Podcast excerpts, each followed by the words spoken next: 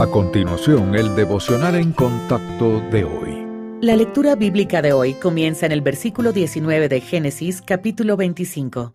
Estos son los descendientes de Isaac, hijo de Abraham. Abraham engendró a Isaac, y era Isaac de cuarenta años cuando tomó por mujer a Rebeca, hija de Betuel, arameo de Padán Aram, hermana de Labán arameo. Y oró Isaac a Jehová por su mujer que era estéril. Y lo aceptó Jehová, y concibió Rebeca su mujer.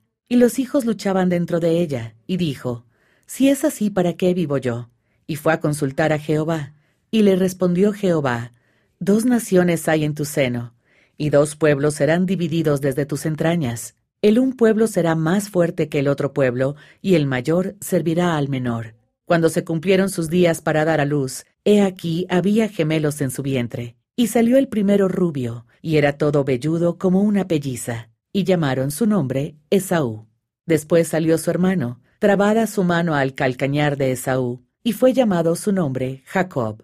Y era Isaac de edad de sesenta años cuando ella los dio a luz. Y crecieron los niños, y Esaú fue diestro en la casa, hombre del campo. Pero Jacob era varón quieto, que habitaba en tiendas. Y amó Isaac a Esaú porque comía de su casa, mas Rebeca amaba a Jacob. Y guisó Jacob un potaje, y volviendo Esaú del campo, cansado, dijo a Jacob, Te ruego que me des a comer de ese guiso rojo, pues estoy muy cansado. Por tanto fue llamado su nombre Edom.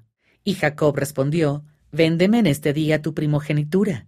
Entonces dijo Esaú, He aquí, yo me voy a morir. ¿Para qué, pues, me servirá la primogenitura? Y dijo Jacob, Júramelo en este día. Y él le juró, y vendió a Jacob su primogenitura. Entonces Jacob dio a Esaú pan y del guisado de las lentejas, y él comió y bebió, y se levantó y se fue. Así menospreció Esaú la primogenitura. La lectura del pasaje de hoy nos cuenta la historia de dos hermanos, uno de los cuales estuvo dispuesto a vender su primogenitura, la doble parte de la herencia de su padre, por un plato de sopa de lentejas.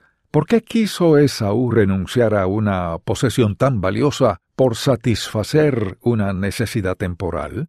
Según Hebreo, su insensata decisión surgió de un corazón impío. Esaú no valoraba lo que Dios le había dado, pues solo se preocupaba por sus necesidades inmediatas.